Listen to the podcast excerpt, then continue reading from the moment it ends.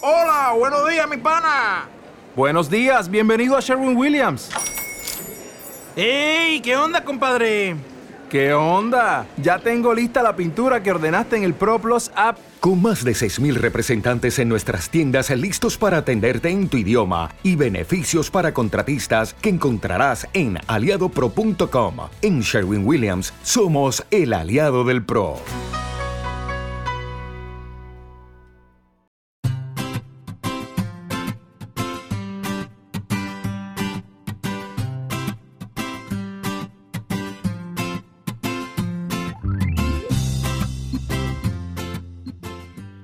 Bienvenidos al capítulo 106 de Perspectiva, un podcast de Milcar FM donde analizamos cada semana todas las decisiones y estrategias de las empresas que nos rodean.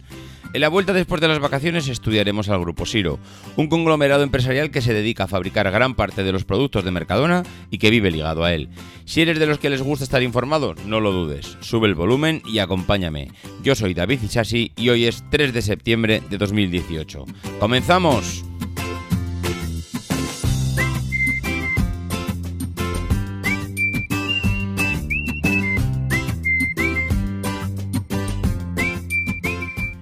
Muy buenas a todos, ¿cómo estáis? Bueno, pues por fin llegó, llegó el día de la vuelta, llegó el día de volver a los trabajos, volver a la rutina habitual y, como no, pensar en las siguientes vacaciones.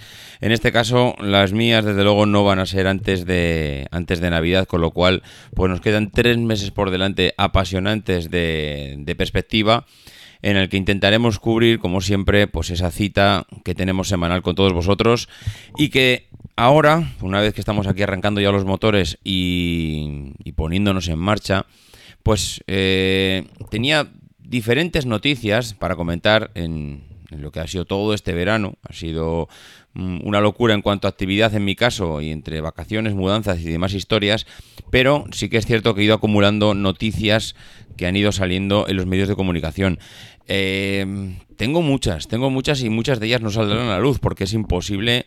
Eh, tendríamos que hacer un podcast de 10 horas para sacar todo esto que tengo, que tengo almacenado. Pero bueno, iremos sacando lo más importante y lo más seguro es que además en la actualidad acabe enterrando todo aquello que hemos ido, que he ido almacenando. Así que bueno, de momento lo que vamos a hacer es arrancar. Vamos a arrancar con una empresa que debido a las últimas noticias eh, sobre sus resultados financieros, pues bueno, pues me entra un poco el gusanillo este de vamos a conocer un poco su historia y es precisamente pues lo, lo que vamos a hacer hoy. Vamos a hablar del grupo Siro. Un grupo Siro que pasa mmm, seguramente muy desapercibido para la gran parte de, de la gente, pues porque no es una empresa mm, de estas mediáticas, no es una empresa de las que salen en prensa y no es una empresa de las que se anuncian para el gran público, porque lo, ellos lo que venden no lo venden directamente al consumidor final, sino que se encargan de fabricar para otros. Y se encargan de fabricar para otros, en este caso, mm, vamos, ellos son muy famosos porque fabrican para Mercadona y no solo fabrican para Mercadona, sino que se han convertido en uno de los grandes interproveedores de, de Mercadona. Pero bueno, seguramente irá saliendo el, el, tema Mercadona a lo largo del podcast, pero tampoco quiero centrarlo allí, sino que lo que quiero es conocer un poco la historia del grupo Siro, que eh, realmente cuando te pones a analizarla y, a buscar información, pues te das cuenta que es un poco pe peculiar, ¿no?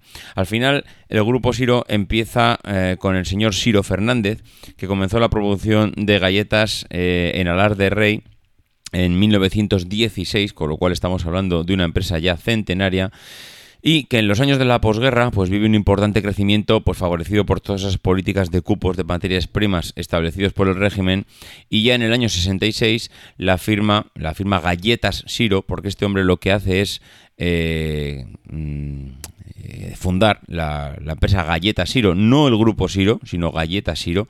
En el año 66 la firma abre una nueva fábrica en La Carolina, en Jaén, y se constituye en sociedad anónima. Pues en el año 71 abrió unas nuevas instalaciones en venta de baños, localidad que debido a la situación estratégica pues le venía enormemente bien todo lo que era el tema logístico y transporte del producto que fabricaba.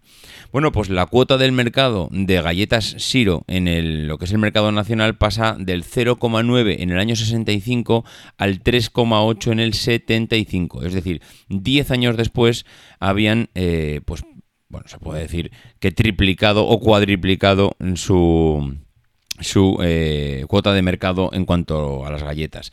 Y si nos vamos a 10 años después, del 75 al 85, pues vemos que ha pasado del 3,8 al 6,4. Es decir, el crecimiento que tiene la empresa es espectacular en, los años, eh, y vamos a decir, del hambre Estamos hablando de los años 60, los años 70, eh, años de la dictadura todavía eh, en España y que una vez eh, pasada la dictadura pues prosigue todo su, crecimiento que había mantenido hasta ahora. Bueno, pues eh, la entrada de las multinacionales extranjeras en el mercado español, una vez acabada la dictadura, supone eh, la compra de la mayoría de los productos nacionales, porque claro, venía gente de fuera con dinero, aquí era, teníamos una situación complicada y lo que hacen es comprar muchas de las empresas nacionales y afecta también al señor Siro, que eh, en el año 1987 ve como su empresa Galleta Siro es adquirida por Danone.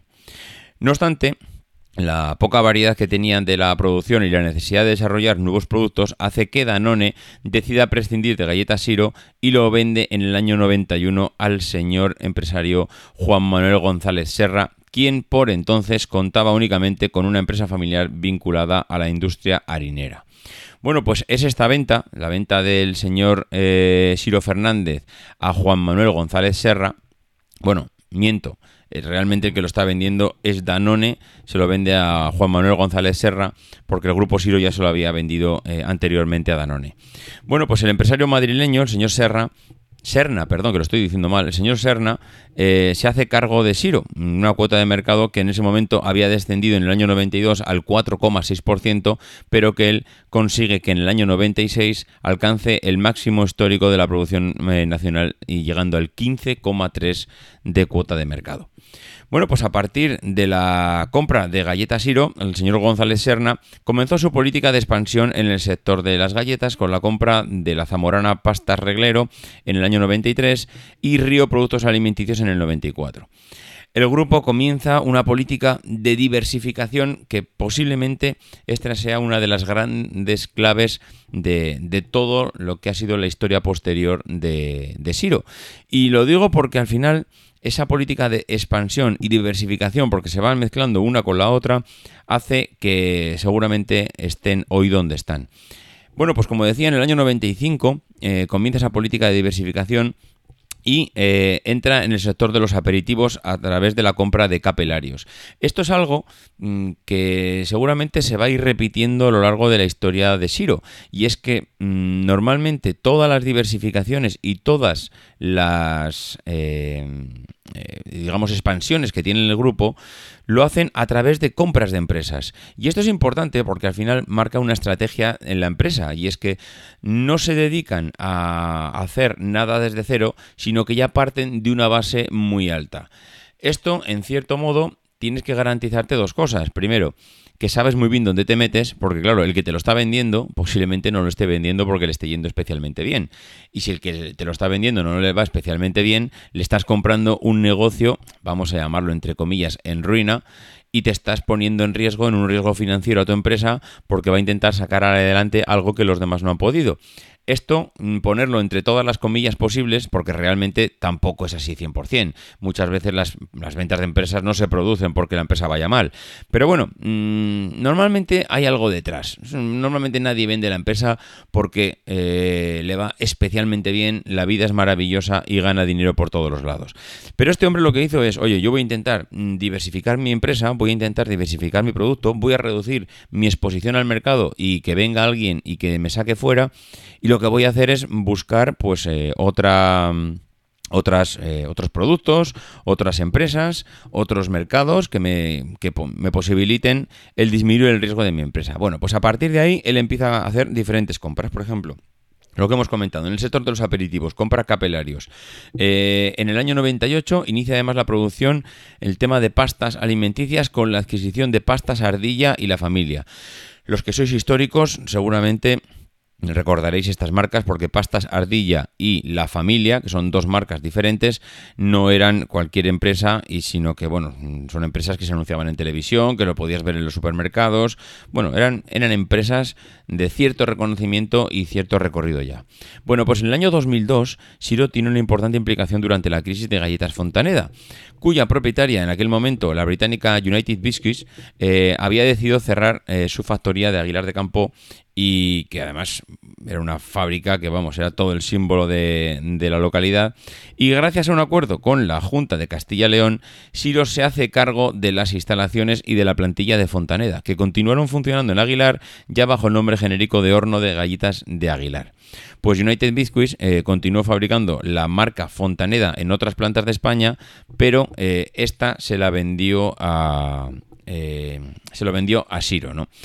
Recordar lo que hemos comentado antes. Mm, Galletas Fontaneda, bueno, más bien eh, la empresa eh, eh, de Inglaterra, United Biscuits, sigue fabricando el producto, no lo ha, no se no se marcha de España, simplemente vende una fábrica que como comentábamos antes, oye, una fábrica que a mí ya no me sirve, yo esto no le saco rentabilidad, veo que esto no merece la pena tener abierta esta fábrica y la vendo, con lo cual volvemos una vez más a ver cómo Siro compra o aprovecha la oportunidad de una empresa que quiere deshacerse de un activo como es una fábrica y a partir de ahí empieza a fabricar eh, bueno, diferentes productos y además lo hace como lo hace con fuerza porque no solo eh, fabrica en esa fábrica sino que ah, dentro de los planes de expansión eh, construye una nueva fábrica allí en este caso para fabricar pan de molde que la inaugura en el año 98 eh, realmente en muy poco tiempo este hombre se mete en el negocio de las galletas, en el negocio de la pasta, en el negocio de, los aperitivos, con lo cual pasa prácticamente 10 años, ojo, 10 años en una empresa no es nada, nada para meterse en diferentes sectores y diferentes mercados y nuevos productos evidentemente ya vas adquiriendo un bagaje y eso, pues mm, ese conocimiento que tú vas adquiriendo con el paso del tiempo, pues al final evidentemente también te sirve. Mm, eh, nadie parte desde cero y los conocimientos ahí están y cuando sabes y conoces y estás posicionado en el mercado, pues mm, cualquier movimiento que haces no es en vano. Bueno, pues eh, a partir del año 98, y esto es algo que no he visto muy claro las diferentes fuentes que he encontrado y es la fecha en la que empieza a aliarse con Mercadona. Porque he visto en su página web, incluso en su... Mm, eh, ya lo diré. Eh, ah, no me sale el nombre. Bueno, da igual. He visto eh, en la memoria del año 2017 que el grupo Siro tiene en su página web, pone que son colaboradores con Mercadona desde el 98. En cambio, en diferentes páginas web he visto que eh, en el año 2004 la corporación ya había suscrito un importante convenio como eh, proveedor de la cadena Mercadona. Bueno, sea en el 98 o sea en el 2004, lo importante es que esto marca un hito eh, dentro del grupo Siro, porque al final este convenio que se que firma como proveedor de Mercadona le permite eh, elaborar un nuevo plan estratégico con una inversión de más de 200 millones de euros. Esto se puede decir que es el hito más importante de todo el grupo Siro eh, en toda su historia y las últimas incorporaciones a la empresa han, han consistido en fábricas de la multinacional Sarali Corporation, a quien el grupo Siro ha adquirido cinco fábricas eh, de bollería. Bueno, digo adquirido como si fuese hace un año. Esto, esto no ha pasado, esto ha pasado hace tiempo. Eh, le adquiere cinco fábricas de bollería pertenecientes a Bimbo nuevamente podéis volver a ver el mismo ejemplo anterior. Bimbo quiere deshacerse de unas cuantas fábricas porque no las ve rentables, porque puede fabricar ese producto en otro sitio, por lo que sea, y es el grupo Siro quien eh, en ese momento ve la posibilidad de asociarse con Mercadona, eh, ampliar y diversificar su producto. Estamos hablando de bollería que le compra, eh, fábricas de bollería que le compra a Bimbo.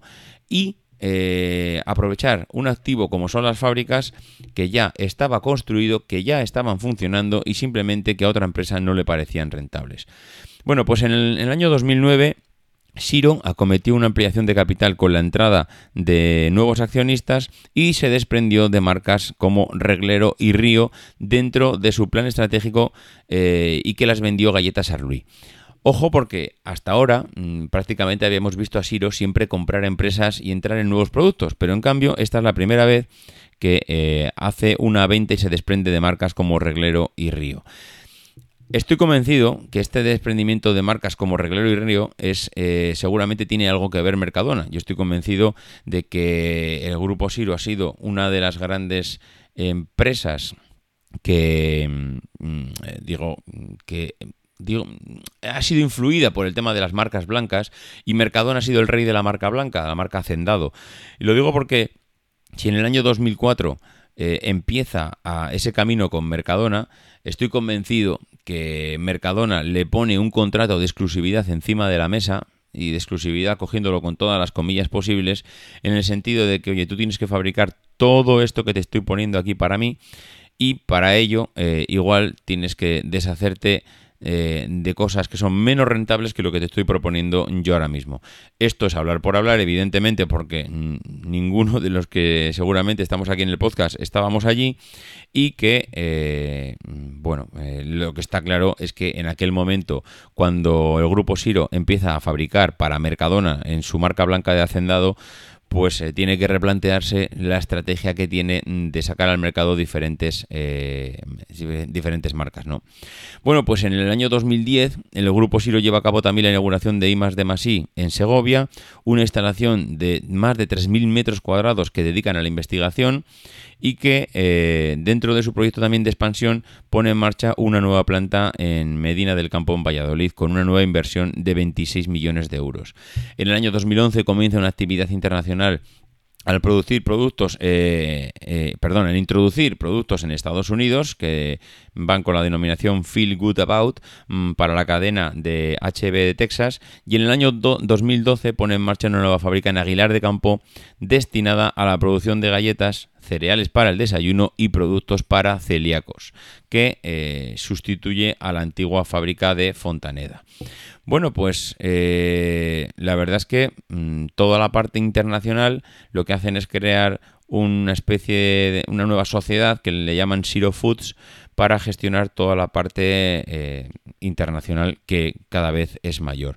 A día de hoy, Siro tiene 15 empresas, más que 15 empresas, no, 15 fábricas, pues prácticamente por toda la península, porque tiene 10 en Castilla-León, tiene 2 en la Comunidad Valenciana, tiene 2 en Andalucía, tiene en Portugal. Bueno, pues eh, dispone de, también un almacén logístico en venta de baños, un centro de I+, D+, y en el Espinar, Cuenta con sus oficinas centrales también en venta de baños y en Madrid. Está presente en el Reino Unido, en Estados Unidos, en Portugal. La verdad es que el grupo Siro ahora mismo es una auténtica bestia a nivel empresarial es uno de los grupos más importantes de España, que lo único que se le puede achacar, que esto no es achacable, es que eh, se han dedicado a, a, potenciar su negocio y a, ser, mm, digamos, a poner la empresa en manos de Mercadona. Porque todos esos hitos que hemos ido eh, eh, contando uno detrás de otro, al final es Mercadona el que ha ido dirigiendo todos los pasos que, el grupo Siro iba dando a medida que, evidentemente, que Mercadona ha ido, ha ido creciendo, porque han ido creciendo. Dale más potencia a tu primavera con The Home Depot. Obtén una potencia similar a la de la gasolina para poder recortar y soplar con el sistema OnePlus de 18 voltios de Ryobi desde solo 89 dólares. Potencia para podar un tercio de un acre con una carga. Potencia para recortar el césped que dura hasta dos horas. Y fuerza de soplado de 110 millas por hora. Todo con una batería intercambiable. Llévate el sistema inalámbrico OnePlus de 18 voltios de Ryobi. Solo en The Home Depot. Haces más. Logras más. Una... Eh, Mm, con respecto a la otra. También es verdad que el grupo Siro ha ido desarrollando mm, su actividad mm, con cierta yo iba a decir cierta maestría a la hora de, gestionar su empresa y la ha gestionado eh, evidentemente pues a lo que Mercadona, al baile que Mercadona le decía que tenía que bailar, pero también de una forma para mí súper inteligente. Ha intentado, eh, digamos, cerrar el círculo. Yo creo que posiblemente esa sea la palabra. Tenemos una... porque si, estudias un poco ese, ese memorándum, esa memoria de 2017 del Grupo Siro, te das cuenta que hay ciertos aspectos que son claves para ellos en lo que son la, la, empresa, ¿no? La forma de gestionar su empresa y a dónde quieren ir. Creo que no solo eh, se debe su éxito a, estar o ser uno de los interproveedores de Mercadona, y evidentemente Mercadona ha tenido un éxito brutal durante los últimos años, sino que también eh, no solo se han limitado a ser eh, proveedores de Mercadona, sino a gestionar su empresa de una forma bastante, bastante eficiente. Lo digo porque mm, creo que han intentado mm, ser dueños de todo el proceso. Y cuando digo ser los dueños de todo el proceso, ya sabéis que hay muchas empresas que se especializan en una parte de su proceso, de sus ventas, de su producto, y en cambio eh, lo que hacen es mm, olvidan o dedican todo su esfuerzo a, a, centralizar en lo que ellos conocen, pero se olvidan de lo demás. En cambio, Siro eh, hay una parte que se dedica dentro de, dentro de Siro a las materias primas, lo que ellos llaman Siro Agrario, que está con, eh, bueno, ellos tienen agricultores directos y tienen más de 270 colaboradores indirectos en la parte de agricultura. Eh, y claro, ellos al final lo que dicen, oye, si yo tengo que distribuir y generar productos en base al trigo, pues ¿para qué voy a, en cierto modo, también no digo que no lo hagan, pero ¿para qué voy a depender de terceros en cuanto al trigo? Voy a tener yo mis propios agricultores, voy a tener yo mis propios colaboradores indirectos y voy a generar las 11 toneladas de trigo que necesito para mi negocio de pasta. No voy a subcontratar o no voy a comprar el trigo, voy a ser yo mi propio proveedor de trigo. Por eso digo que eh, han, intentado o han procurado controlar todo, eh, toda esa cadena de suministro desde el principio hasta el final. Son ellos mismos los que controlan a sus proveedores de trigo, son ellos mismos los que también tienen sus proveedores, porque tienen un montón de proveedores también, es imposible abastecerse de toda la materia prima eh, por ti mismo, ¿no? Ellos tienen también proveedores a los que les compran una, gran parte de producto. Y luego también tienen sus propias fábricas en las que, digamos, que es elaboran el producto y, le dan mm, la forma con la que quieren salir al, al mercado. Pero es que luego también eh, tienen un I más que se dedica a estudiar qué es exactamente lo que quiere el cliente, cómo sacar ese producto al mercado, de qué manera eh, van a conseguir optimizar las ventas, mm, de qué manera Mercadona puede conseguir vender más de lo que está vendiendo si, eh, yo qué sé, mm, cualquier ejemplo podría ser válido, ¿no? Si un paquete de pasta, por ejemplo, pues en vez de ser de, mm, de una determinada calidad, pues el cliente le necesita que sea más porque si no, no te lo van a comprar. O porque igual en un determinado momento, estudiando eh, a, los clientes, pues mm, eh, los paquetes de pasta pues, tienen que ser de 300 gramos más grandes porque... Mm, no sé, me lo estoy inventando todo, ¿eh? porque mm, seguramente hay clientes que, que necesitan un formato familiar en vez de un formato más individual. Al final todo eso parece una tontería, pero eh, estas, estas plantas o estos centros de I más D I se dedican a, analizar las conductas que tenemos los consumidores, a ver qué es lo que nos gusta, qué es lo que está demandando el mercado, mm, ver que si en un momento dado necesitas mm, o, el, el mercado, los clientes están demandando un tipo de productos más saludables, con menos azúcares, con bueno, pues este tipo de cosas el Grupo Siro las cuida, porque al final recordemos que todas las empresas que quieren eh, o que tienen este, este volumen necesitan saber continuamente cuáles son las demandas del mercado y cuáles, lo mismo que lo mismo que el grupo Inditex, y se ha dicho muchísimas veces, está siempre pendiente de qué cuáles son las tendencias de mercado y que tiene gente analizando qué es lo que viste la gente por la calle para en el menor tiempo posible poder sacar también ese producto ellos eh, de sus fábricas, pues ellos también lo que hacen es analizar los consumos de la gente pues para ver hacia dónde tienen que hacia dónde tienen que orientar sus empresas. No solo con esto, sino que el grupo Siro también tiene una gestión integral de los residuos de tal manera que eh, tienen, bueno, un 100% eh, de fábricas con vertidos cero y con 2,2 eh, perdón, 2,2 no, estaba viendo una coma, pero no, es un punto. 2.200 toneladas de compost. Esto al final lo que hace es cerrar ese círculo que decíamos de mm, yo lo fabrico con mis agricultores, yo lo, lo complemento con los proveedores, yo lo fabrico en mis eh, fábricas, se lo ofrezco al consumidor y luego puedo hacer una gestión integral de los residuos. Todo esto hace que no solo se hayan dedicado a, ser proveedores de, Mercadona, sino que se hayan preocupado por tener un, control sobre toda la cadena de, suministro y todo, el, y todo el control de su proceso de principio hasta fin. No solo eso, sino que se ven ciertas maneras de optimización y eh, de los recursos. Ellos en su propia memorándum hablan de que van hacia una industria 4.0 porque han puesto en marcha un proyecto de operaciones con la idea de transformar todas las operaciones de la compañía.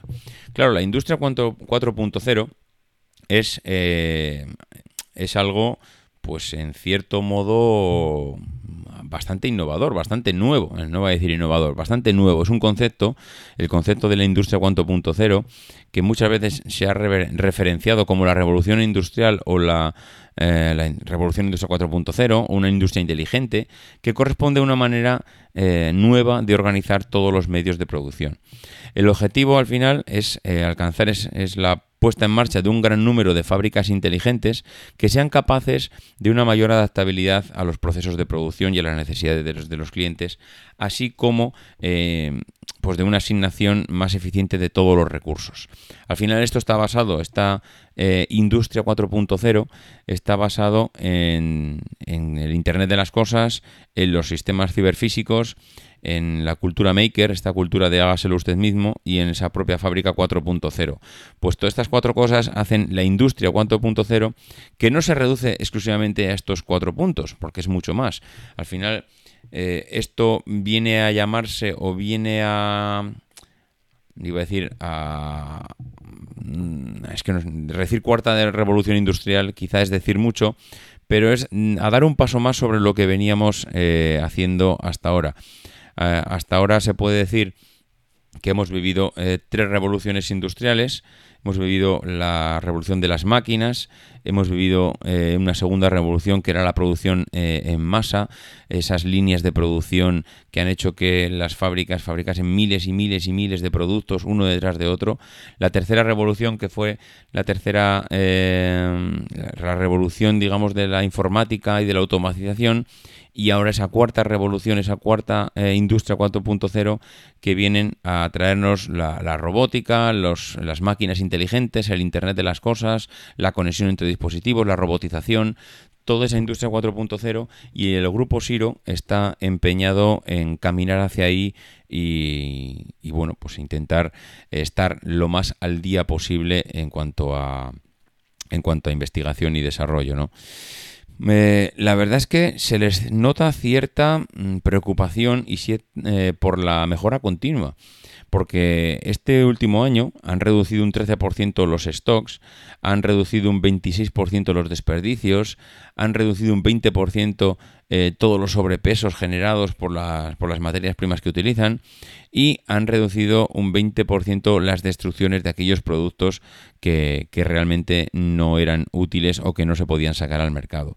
Al final, eh, estas reducciones siempre vienen eh, a denotar cierto gusto por la mejora continua, ¿no? Porque oye, eh, estamos tirando un 5% del producto pues porque no es presentable. Oye, pero es que el año que viene, si en vez de tirar un 5 tiramos un 4, eh, esto es una cantidad de miles de euros bestiales. ¿Qué hay que hacer para pasar de un 5 a un 4? Pues ese tipo de cosas, ese tipo de acciones denota una preocupación por la mejora continua que es eh, difícilmente encontrar en muchas empresas.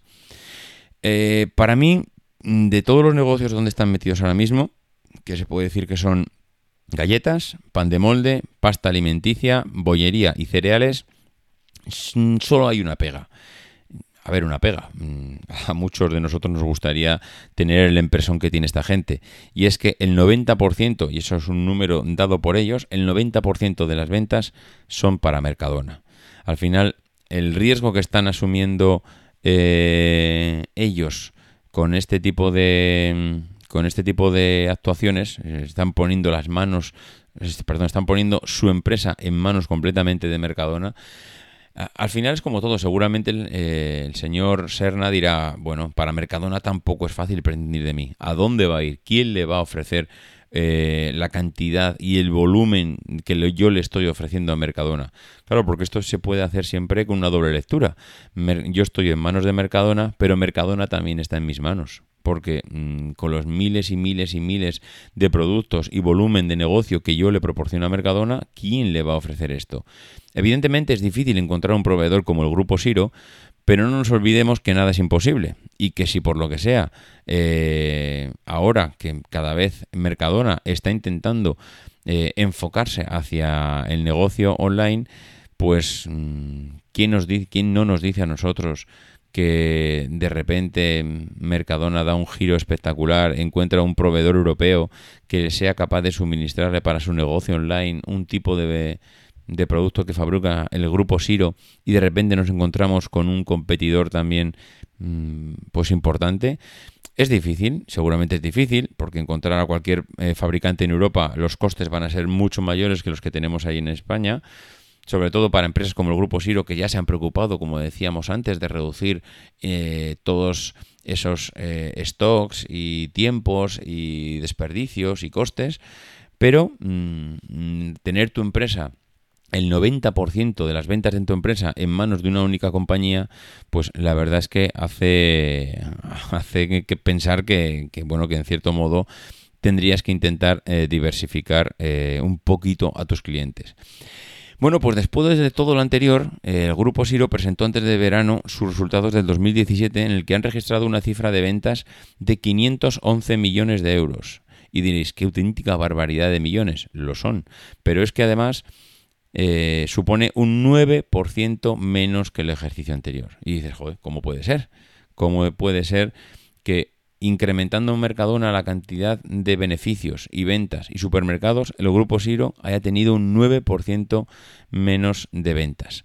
Bueno, pues ha vendido 50 millones menos que en el año 2016, que ya facturó 562, eh, y que el señor eh, González Serna atribuye eh, a la venta de fábricas de pal de Monde y Antequera y, de la, y la de Bollería en Briviesca.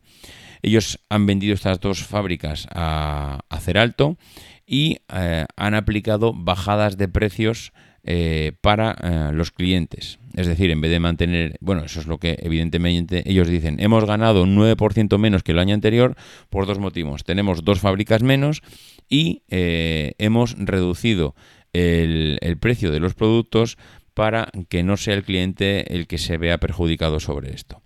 Bueno, pues mm, estas, estos son los riesgos de tener un de tener tus ventas en manos de una empresa como Mercadona. Al final, si, si tú tienes eh, si tú tienes esa dependencia tan bestial como tienen ellos, por, pues al final cualquier constipado que tiene tu empresa, mm, oye mira que este año estoy vendiendo menos eh, en pasta o que por lo que sea ahora mismo la pasta que tú me estás fabricando no me es eh, no me es rentable porque le gano que ojo no olvidemos que al final la gente o las empresas tipo Mercadona lo que hacen es optimizar eh, mm, sus, eh, sus lineales de, de supermercados de distribución pues para sacar el máximo rendimiento. Si vendiendo pasta en un lineal le sacan mm, x céntimos de margen y en cambio vendiendo Mm,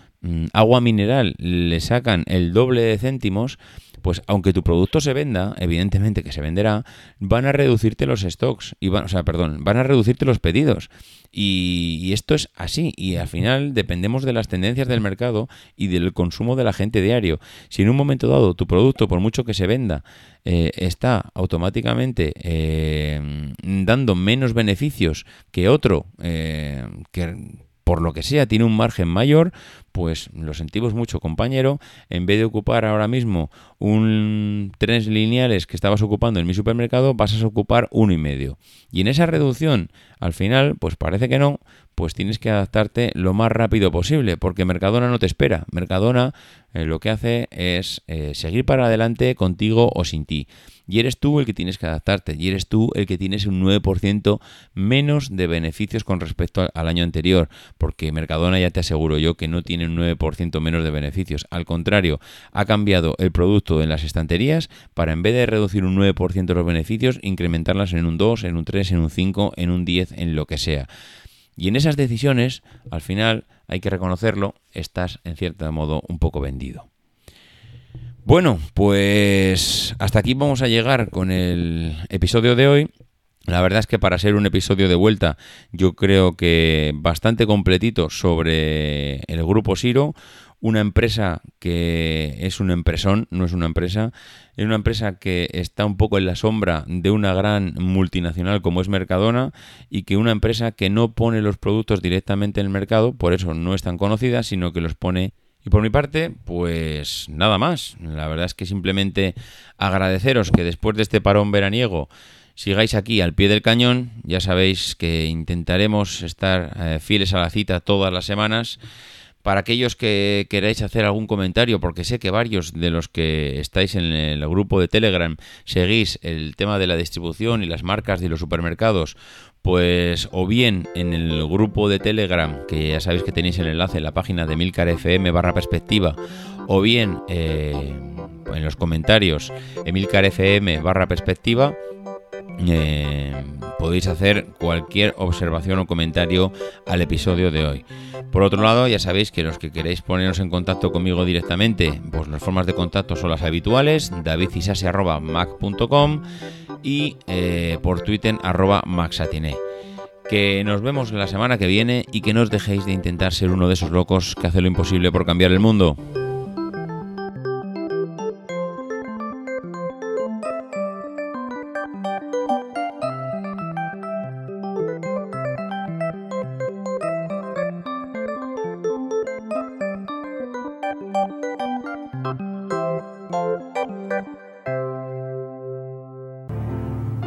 Because the people who are crazy enough to think they can change the world